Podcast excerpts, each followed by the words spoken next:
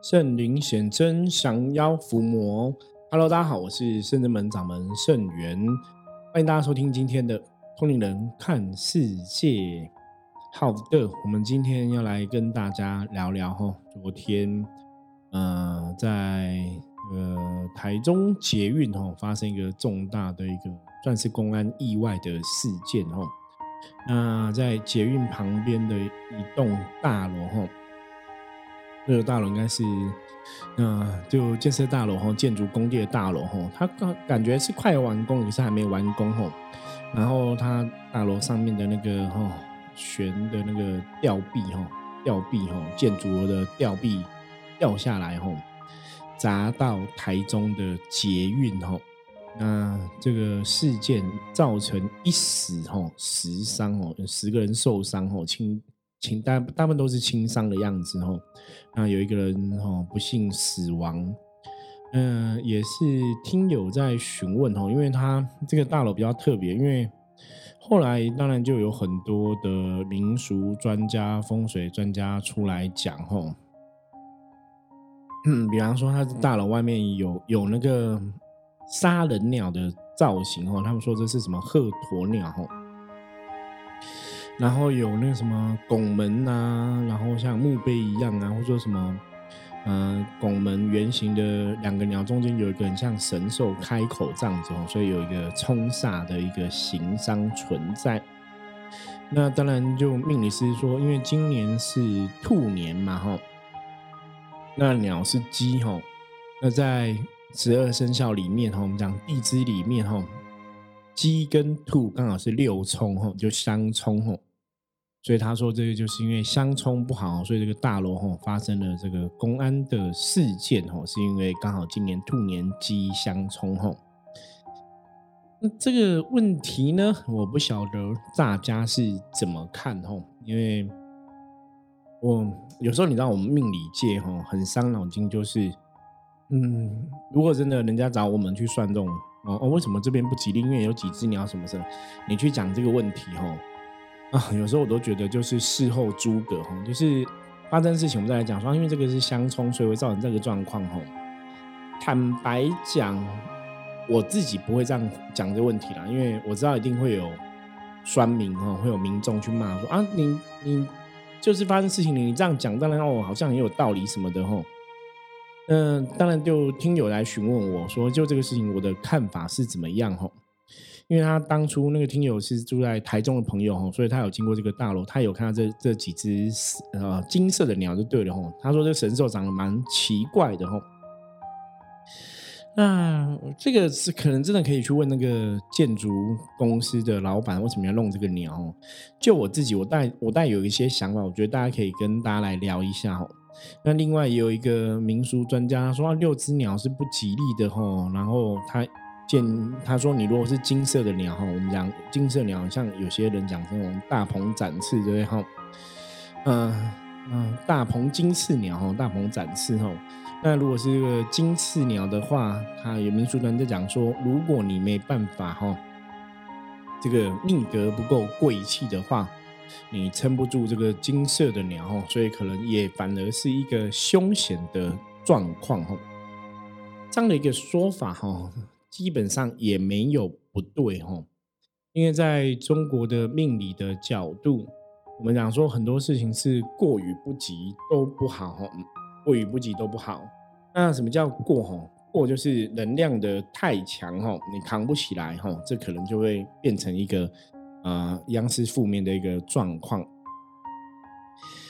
可是我自己看哈，我后来算一下哈，它的金它的金色鸟，就是你现在建案完成了，就是你现在看到大楼上面的鸟。我后来我认真看一下照片哦，其实不是那个一个民俗专家讲什么六只金鸟哈，然后叫它一直再加一只变七只，他说七只比较吉利。嗯，我觉我觉得这已经有点，我们没有刻意要去打嘴人家，你知道吗？因为我看照片，不同角度照片，我发我发现它现在应该最少有七只在上面哦，所以其实不是六只，因为它有一只是在比较高的地方。那另外一个角度的照片看到说，它地上其实有一只正在涂颜色哈，所以这样子看就好像九只哈。那另外另外一侧我没有看，另外一侧上面是不是有？如果另外一侧上面有，那最最起码就是在这个大楼上面来讲，就七只八只，最起码大楼上面可能有九只或八只哈。那有一只在下面，所以因为大楼只看我是看到两侧的部分嘛，所以我们只能从两侧部分来看。那当然哈，在命理的角度来讲，几只鸟哈，这个树哈有没有它的一个影响？它的确是有它的一个道理哦，所以如果就我现在看到的哈照片的部分，然后另外一侧上面有一只，然后地上还有一只正在画，所以从这个角度来讲的话，最起码有有九只的鸟哈，嗯，只是我现在看到是上面最有八只的鸟在上面哈。好，那我们如果不要去管鸟的只数的问题，因为现在我没办法去确定说它到底有几只的金色的鸟。不过我另外看的部分是，我们来讨论的是，那这个命理师他讲的，他说今年是兔年呐，哈，那兔跟鸡会相冲，所以就是因为这样子，这个啊大楼才会发生这个公安的一个意外，哈。从这个角度来讲，我觉得哎，好像大家听起来可能也会觉得是有一点点的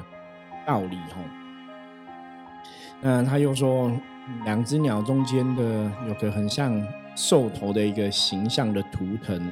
然后张开大嘴巴，它会造成一个形伤吼。我觉得这个听起来也很有道理吼。那为什么会这样讲？因为在风水学上面来讲吼。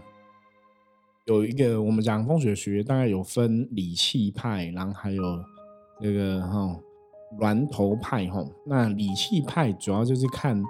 这个地方，如果用易经八卦的一个卦象的理论来讲的话，那个气哈自然的能量气是怎么走的。所以气的走向，像我们我是本身是比较偏向是理气派，当然我们也会参考峦头派的东西哈。那理气派的话，气怎么走，它就影响到，比方说你这个大楼，你的大门是在哪边哈？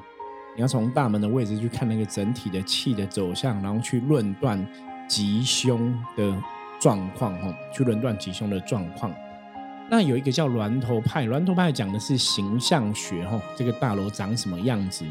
以前我记得比较有名的早期的很多风水老师会讲说，比方说这个大楼长得很像火形哦，像很多火在烧这样子哦，就会容易有火灾哈。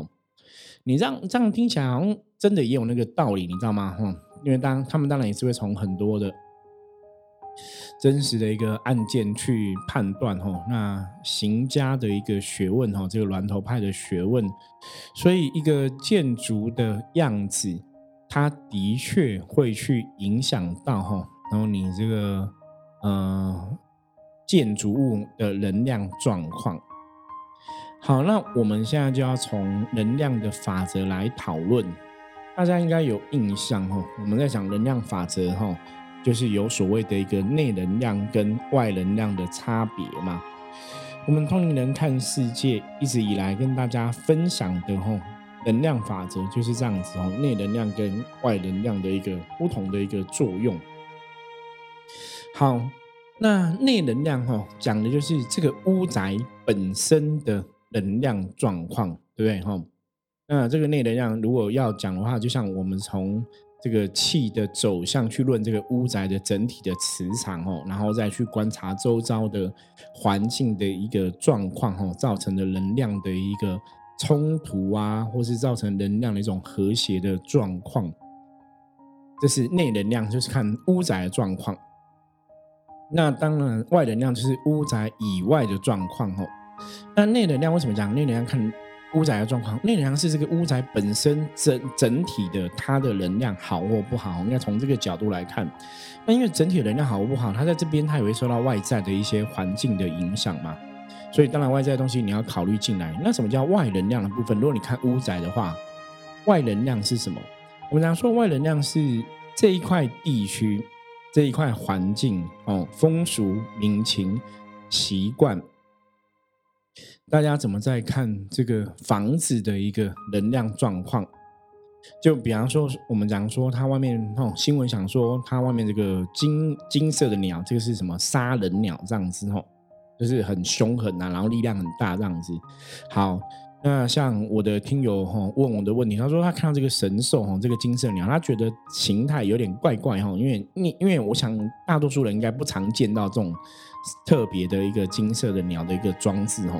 你你一般如果是宗教朋友，你来佛教朋友可能看过大鹏金翅鸟的样子嘛哈，因为佛教的佛像上面来讲会有很多这个东西可以去参考，可以去看到。那像这个大楼的部分，哈，这个状况当然是它这个金色鸟，大家应该平常比较少去接触到，比较少去看到这个形象。哦，那外能量当然就是外在的人，你看这个金色的鸟，或者你看这个大楼的造型，哈，像某个老师讲说，它这是拱门啊，圆形的啊，然后像墓碑一样，哈。如果说外在的人都这样看这个大楼有这样的一个造型哦，然后金色鸟，然后杀人鸟，然后有圆形拱门啊，或者像个野兽张开口啊，的确都是这种比较充满煞气的一个状况的时候，那这个外在的观察，外在人的感官会不会影响到大楼的磁场？会吧，对不对？所以我们在讲能量的法则，是一个是大楼本身的能量，一个是外人看这个大楼赋予给他的，所以的确。建筑的物体哈，或者我们讲这些建筑物哈本身的外观重不重要？你如果问我的话啦，我还我们会觉得哈，或者我哈，我我们我们不代表其他的命理老师或是其他风水老师来评论哦。以我自己的角度来讲，当然我会觉得说，哎，外在的样子，外在给人家看了感官，它的确会有影响力，没有错哈。那这边我们要偷偷来，也不是偷偷来，我们来分享一下我的看法，就是为什么他用金色的鸟？其实大家如果看那个终结哈，我我都在想说，他是不是有命理老师跟他讲过什么，你知道吗？因为你看那个中捷运哦，台中捷运在他这个大楼旁边嘛哈，整个在大楼有点像正前方哦，或是侧边这样子，在鸟的那一边哦，那个。台东捷运像什么，你知道吗？因为那个它还有那个隔音墙嘛，就看起来很像什么一条虫，你知道？就那个捷运这样走过去，你你你如果站在那个大楼上面看那个捷运的话，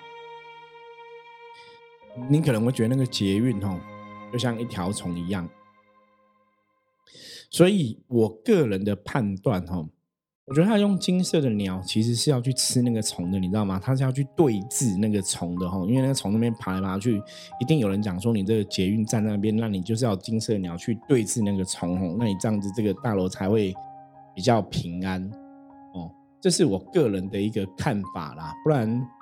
你说用金色鸟在这边，然后对着捷运站，意义在哪里吼？嗯，因为一般嗯，可能行家的哈，嗯，会认为哈。呃，捷运站旁边有呃，大楼旁边有捷运站哦，真的就我我我我们这种风水的认知来讲，它的确比较容易有气场混乱的状况，或是我们讲煞气的一个部分哦。因为捷运在那边走来走去嘛，所以它那个气场的确是会比较混乱哦。以前早期像如果我有些客人买房子买在那种捷运旁边的话。我都说最好你是可以买比捷运站还要高吼，比较不会受到这个能量影响。可是那也只是比较不会，基本上它还是多少有一些影响力，知道吗？所以你如果真的是比较高，你看那个捷运站是不是能像一只虫在里面爬来爬去，有没有跑来跑去哦？所以我看这个，我觉得哦，原来他用金色的鸟应该是这样的一个含义哦，为去为了去对峙捷运的这个煞气。好，那。我们先不论这个金色鸟到底是几只在上面因为几只的数量，它的确也会有一个能量的一个布阵的局哦。所以，我个人倾向不会觉得说，因为你还没摆上去，或是或是你没有开光，那个力量可能会比较弱或，怎么样？因为它还有一只在地上跨嘛，所以我不不去推论说它要摆几只鸟上去哦。只是说单纯的从金色鸟去看这个东西，我我会认为它应该是为了去。啊，治这个捷运的一个不好的煞气的能量哦。好，那问题来了，的确，我同意有一个老师提到，他说金色的鸟，你可不可以背得起来？哈，逻辑上来讲，有这种可能性哦。就像我刚刚讲，如果我不知道这是什么，人家讲什么杀杀人鸟，我搞不好觉得它是大鹏金翅鸟，你知道吗？金色翅膀的鸟嘛，对，它也是金色翅膀嘛。那如果是金翅鸟的话，当然你就像一般，你如果像我们宗教的事物啊，哈，我们讲说，你如果比方说要做龙袍，五五爪金龙的龙袍只有皇帝能穿，你知道吗？你如果一般人穿五爪金龙龙袍，哈，以前古时候你就被人家觉得说你就是那个怎样，你要叛变，哈，你可能要干掉皇帝，自己出来当皇帝。所以一般以前的贵族的画像，大达官贵人，他们可能顶多只能画四爪龙或者是三爪的龙，吼。所以你认真去看那些真的传统的的命理的，吼，那个龙龙的形态或者庙宇的龙，吼，哦，以前早期大就是三爪龙、四爪龙，或是那个衣服就是三爪龙或四爪龙比较多，吼，不会有五爪的，因为五爪是皇帝这样子，吼。那所以当然，现在延伸到，如果是宗教事务，大家认为你的神格是足够高的，就用五爪的龙去去当当个代表嘛。那这样子的部分，在能量的法则里面，就会有个问题。假设你这个庙用五爪金龙，哦，假设是这样子，那如果你这个庙的能力使命没有到那么大，或是你主事者的一个命没有到那么大，你可能会背不起这个五爪金龙的能量。大家了解吗？那个能量就有这种冲突哦，这就是我们刚刚前面在讲的，能量过于不及都不好。所以的确哈，它如果是金色的鸟，是有个含义的，它去对抗这个煞气的。那你这个状况看起来就是金色的鸟能量太强了哦，你可能背不起来，会有这个感觉啦。你知道什么会有这种感觉吗？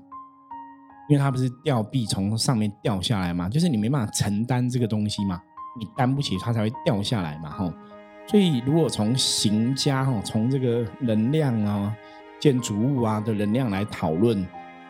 我个人会比较倾向认为是哦，它可能有这样的一个含义，就是你背不起来这个能量的状况。那当然，这只是单从金色的鸟这个逻辑来看嘛。有时候我们还是要客观看整体的一个建案的风水的时候，我们还是会合参，就是还是会拿罗盘去量一下方向啊，看一下大门的走向啊，看一下这个有煞气的方位啊，是不是在在今年哈年运来讲是那个流年来讲有冲煞的状况。这个的确在风水上面是可以去推敲的。好，那刚刚前面只是从建案的、从建筑物本身的角度来看。那另外呢，我们在讲能量的法则，讲了这么多集哈，我觉得大家要去思考一个事情的发生，它不单单只是因为说这个建筑物用一个金色鸟哈，它就会造成这么大的结果，它还有什么东西在影响？建设老板。公老板的运嘛，对老板运会造成这个建设公司平安或者不平安。那还有什么？捷运上面的人，对不对？捷运上面的人，诶，我一样坐台中捷运，为什么这个会打到这个人，会打到这个车厢，会有这些人受伤，其他人是平安的？以能量的法则来讲，它的确都有它的一个道理哦，它会有个能量的吸引力的一个道理存在。所以，我们早期跟大家讨论过很多案例哈，在《通灵人看世界》拍自己的节目早期的一些节目里面，我们有讨论过为什么这个意外事件发生在 A 身上，不是发生在 B 身上？为什么发生在 C 身上，不是发生在 D 身上？那的确，A 跟 C 是不是真的有一些能量的连接会有关系？哦，这个角度来讲，的确会这样子哦，所以。以能量的世界来看，能量的逻辑来看，理论上来讲，这世界应该是不会有所谓的个意外。意外是因为你不了解嘛，所以你突然发生，你觉得它叫意外。可是如果你真的够够这个智慧，看懂能量的一个整体的状况的时候，你自然会知道说，这个东西现在运哪边是比较好的，哪边是比较弱的，哈。我觉得那是可以透过算命啊、命理啊、通灵，它的确是可以推敲出来这个结果。所以，像受伤的这些朋友哈，我有看他们新闻在讲，然后里面就有一对哈妇女，他们就讲哈，这个女儿就讲，因为女儿的爸爸受伤了，头破掉流血，哦，被砸到就对了。他说他前一天经过吼，他们也有觉得说，哎，这个工地啊阴架这样子，然后有点危险哦，那就要远离这个地方哦。就第二天怎么会刚好他们捷运砸下砸下来哦，吊被砸下来，然后捷运怎么会砸到他的父亲？因为这种东西你现在听起来觉得很悬，可是如果你这是真的当事人，你讲的是事实的时候，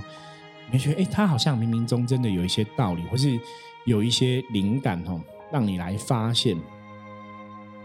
这种事情，真的有些时候我们真的听久了哈，或者说你经历很久了，你就会发现说，世界上真的没有所谓的一个巧合的事情。然后每个事情呢，它的确哈都有它的一个道理哈，都有它它的一个原因哈，它的一个缘由哈，它不是平白无故无故的发生，它必然有一些状况哈。所以这当然，这个建案造成的状况，这个建案公司的老板，是不是他的运刚好走一个比较低的运哦？这可能也会有影响。那包括这个建筑物整体的外在，别人看这个建筑物投射的一个能量是好的或不好的，或是觉得这是一个怪怪的金色鸟，它都会有整体的影响。那包括这个台中捷运的这个部分哦，这个捷运站它的一个能量状况哦，你说这个。你当然，我我我们现在讲一个更玄的哦。我如果我现在讲一个更玄的，你看它砸破，对，那个吊臂砸破那个终结。那如果我说那是鸟在啄这个虫，对不对哈？或是啄这个蜈蚣的样子哦，因为那个一个捷运这样在跑嘛，是不是被啄破了？对不对？很像吧？所以如果说它这个鸟的能量太强了，它把它啄破，会不会有这样的一个可能性？其实也是有可能的啊。那当然，这个东西只是我们从事后如果从发生这个事情之后，我们来跟大家讨论分享嘛。哦，从这样子来讨论，所以我这样讲，应该我自己都觉得我这样讲是蛮有可能的，你知道吗？是蛮有可能的吼。所以这种东西你要从什么角度来看？当然，我们不想要从这个角度来看，因为我我觉得就是反正你事后怎么讲，当然随便你熬行都有道理啦。那所以，我就是跟大家讲，就是如果我要讲，我觉得这个好像有它的道理哦。那不过，我觉得大家就听一听吧，因为很多东西，当然你命理的角度，你还是要事前讲会比较好，事后讲就是给大家一个参考嘛。所以我在看这个东西，我就想说，哇，那真的可能这个鸟太强了，你知道，或是杀气煞气太重，它把那个东西啄破了哈。的确有这样的状况。好，那这个就是意外来，就外面有个很强能量冲洒过来的时候，如果我本身人的能量是比较弱的，我的确会首当其冲受到伤害哈。所以，我这个新闻真的是有点遗憾啊，因为真的你每次看这种社会新闻，只要有人死伤，我都觉得那个是一个非常很让人家很难过的事，你知道吗？他真的。因为站在我我们这一行的立场哈，我常常讲，我们当命理师，我们其实有一个最大的责任是要帮大家趋吉避凶嘛，或者要教大家怎么趋吉避凶哈。可是，就算我们在社会上努力，我们在这个国家这样子努力跟大家讲趋吉避凶的道理哈，那的确还是会有些人发生了意外，不想不幸死亡哈。我觉得那个都是让人家感到非常的难过跟遗憾哦。所以我们要怎么让自己的能量维持在一个高频哦，维持在一个好的状况？真的修行或者说生活哈，我们时时刻刻真的要去顾好自己的能量，因为能量的法则里面是，当你能量是好的，的确你会比较远离这些厄运，你知道吗？可以趋吉避凶哦，远离这些凶险。所以像我们甚至门有推出初一十五，我们初一十五会初一会做消灾祈福嘛，哈。然后十五会做这个补财库啊，补运，这个都是一般正常的。我们常常讲，跟很多客人讲说，你为什么要参加初一十五法会？我我真的觉得那是求的一个最低限度的一个平安哈。在你有一定的状况，你还平安状况，我们花了一个少少的金钱，也许祈求神明吼，有一个平安的能量加持，可以让我们去远离这种意外的一个凶险。基本上真的吼，你你没有发生意外，你你知道吗？没有发生意外，我觉得得到平安是很重要。因为很多时候，当你发生意外的时候，你后悔都来不及哦。人生，我们之前有跟大家讲过，说人生真的不要留下遗憾。你在你还可以努力的一个范围内哈，你能够努力的啊，然后能够去做的啊，我觉得大家都要尽量去努力，尽量去做到。啊，比方说你真的有宗教信仰的，该去求神拜佛的，该去祈求平安的，你今年犯犯太岁了，该去点灯的哈，他一定有他的道理哦，你还是要可以去做这个事情，因为它会有它的道理，是因为它在台湾的这块地区哦，因为这块地区的民俗习惯，这块这块地区的信仰哦，大家就觉得犯太岁就要点灯嘛，所以点灯一定有它的一个道理存在，所以今天。嗯，我很遗憾跟大家讨论这样一个新闻哦。那一般大家如果你听我们以前的节目，我们大家都很少会这么快立刻去讨论，我们可能会过一阵子才来讨论这个新闻。那刚好有听友问到，我想说好吧，难得我们可以比较早跟大家讲我们的我们的看法嘛，哈，不要等到真的之后讲，大家其实对这样的新闻哈，就注意力可能没那么大，你也不会特特别去思考，因为在现在大家还在讨论的时候，大家比较去思考这些状况。那当然，我觉得这样的案例，嗯，嗯，我觉得让案例其实是让人家觉得难过的。然后，嗯，我当然，刚前面在讲，比方说，我觉得鸟的煞气太重啊，去啄破啊什么的，那都是我的个人的啊个人的见解。然后大家可以参考看看。当然，你可以选择不要相信。因为我我们不了解说他当初用这样的东西的用意是什么嘛？也许这个金色鸟是他们的幸运物，都都很难讲嘛，哈。我说只是说从我的一个外能量的角度，我们这样判断这样东西，因为它可能会有这样的一个影响，哈。所以这也是顺便解读哈，解答应该讲解答听友的问题，一个建筑物的外在的形态，或是它放什么东西，怎么样怎么样，会不会有影响？答案是会哦，它会有影响哦。外在的能量，大家的感感观感哦，它的确会造成一个能量的影响哦。那世界宇宙大道哈的能量讲的是平衡，平衡它是一个圆满的状况，它是一个圆融的状况。能量如果可以得到阴阳平衡的话，它自然不会有凶险产生哦。可是会有凶险，就是它没有平衡，所以有一方太强了，有一方太弱了吼，它就会造成这个状况吼。那因为是终结被砸破嘛，所以看得起来是大楼这边比较强，终结比较弱嘛。以能量煞气的角度来看，是这个样子吼。所以大家可以参考哦。以上是。嗯，我的见解哈，提供给大家参考。那从嗯，我觉我觉得从这些让人家伤心难过的事件中，大家也许也可以去学到一些能量的道理，然后让自己充满智慧哈。以后以后真的就是可以帮助自己哦，去趋吉避凶哈。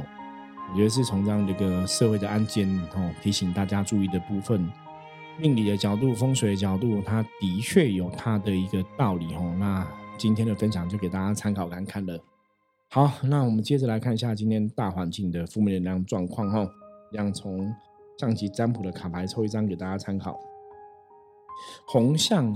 红象表示大环境哈，今天没有太大的一个负面能量状况。那一样啊，就算大环境没有负面能量状况，如果我自己的能量不好，我当然还是会有一些不好的厄运产生嘛。所以，我们今天不会被外在环境干扰，你要把重心就要放在自己的身上哦，自己还是要做好这个功课。红象在讲什么呢？红象在提醒大家，很多时候我们跟人相处哦，你要同体大悲，在思考事情的时候，要站在对方的角度哦，呃，想到对方的需求，想到对方的状况，不要只有想自己。所以，红象要站在别人角度去思考事情，才会有个比较好的一个。答案跟解决问题的方法，吼，那红象也提醒你，任何事情不要冲动，吼，多想三分钟再行动，多想三分钟再行动，多想三分钟再行动，这是今天哈给大家的一个建议，多想三分钟再行动，想清楚了再行动，才会有一个比较好的结果发生。好，那以上就是我们今天跟大家啊分享的部分，哈，那如果大家有任何问题的话，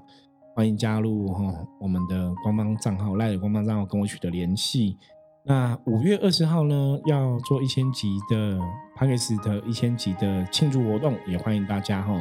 持续报名跟我们一起看电影，然后参加一个小讲座这样子哦。相关的资讯都在下面的资讯栏有哦，下面有连结。好，那我们就下次见喽，拜拜。